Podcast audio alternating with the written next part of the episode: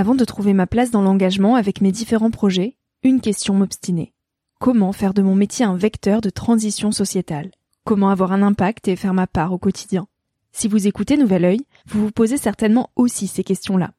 Et si j'ai choisi la Green Management School pour soutenir mon podcast, c'est parce que ça peut réellement vous aider à vous y retrouver.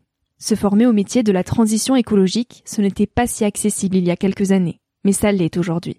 Ça l'est tellement que l'on ne sait plus qui croire, quelle formation entreprendre, ni ce que ça vaut. Alors j'ai fait les recherches pour vous, et j'ai trouvé l'école que j'aurais tant aimé faire il y a quelques années, quand j'étais paumée. Des cours approfondis sur le climat, la biodiversité, l'agronomie, la géopolitique, mais aussi sur les modèles économiques vertueux, le tout dispensé par des spécialistes et des personnalités inspirantes. Créer un autre lendemain que celui qui s'annonce, c'est leur mantra, et derrière cette idée, la mission de Green Management School est de former de nouveaux managers capables de transformer les entreprises et les organisations de l'intérieur. Toutes les informations sont en description. Merci à Green Management School de croire en nouvel œil en soutenant cette saison de podcast.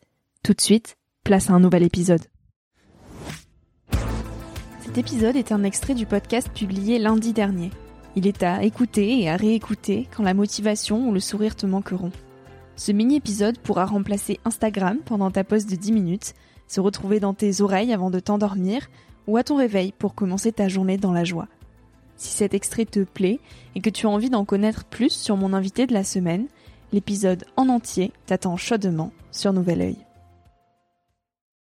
Et je m'étais toujours dit, je sais pas pourquoi que je ferais ça dans ma vie, quoi. J'ai toujours fait du sport et ça faisait envie, en fait. Ben, de par les émotions que les gens vivaient, tout ça, euh, t'as envie de vivre ça, quoi, tu vois. Euh. Je trouve que dans la vie, il faut faire ce que t'as envie de. Du coup, voilà. Le sport, ça me fait vivre des émotions que je vis nulle part ailleurs, et rien que pour ça, euh, je continuerai le, sport, quoi. C'est. À 20 ans, j'étais franchement pas bien dans ma peau. Euh. J'ai toujours aimé la vie, j'ai toujours aimé faire ce que je voulais, j'ai toujours été un peu.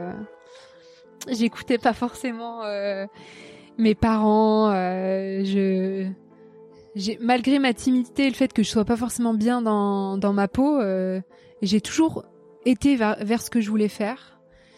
Et ça m'a amené aujourd'hui à être bien, quoi, à prendre confiance et tout. Et à 20 ans, bah, je disais, bah voilà, il faut faire un métier pour euh, faire un métier. Donc, euh, je voulais pas faire trop d'études. Que c'était la vie, ouais, et que tu te fonds un peu dans le moule et, Franchement, je retournerai pas à mes 20 ans. Même si c'était une étape de ma vie, mais et que j'ai tellement appris euh, parce que bah, j'avais pas confiance au final, donc ça m'a amené à, vivre des expériences pas cool, mais qui t'amènent au final à prendre confiance en toi et, à t'amener là où tu es là aujourd'hui, à être bien.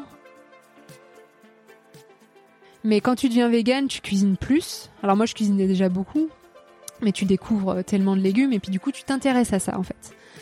En fait, tu t'intéresses à les apports que tu dois avoir, euh, d'où c'est produit, euh, comment c'est produit, tous les. Après, moi j'ai la chance d'avoir grandi. Euh, mes parents avaient un jardin, on n'a jamais mangé de conserve, de choses comme ça. Mais quand tu vois tous les tous les je sais pas quoi là dans les dans les additifs et tout, il faut manger équilibré, il faut avoir un apport de protéines, ce qui est possible en végétal, parce qu'il y a plein de protéines végétales, il y a des protéines dans les bananes, on le sait pas, mais il y a des protéines dans tout, en fait, dans le brocoli, dans, dans plein de choses. Alors certes, c'est des petites euh, proportions, mais ajouter en plus, euh, c'est ton apport en protéines. Tu deviens exigeant, tu veux toujours faire mieux, toujours plus. Tu sais pas vraiment pourquoi, mais tu te mets cette exigence parce que ça marche et du coup tu dis bah allez il y a du potentiel donc euh, tu bosses toujours plus. Tu 7 sur 7 euh, tu fais 400 heures par mois. Tu pour l'été je parle hein, mais voilà tu en fait tu te t'engouffres là-dedans. Et tu vois tu vois pas grand monde à part les clients et encore t'as pas le temps. Et du coup euh, bah à un point où tu te dis bah en fait j'ai envie de tout arrêter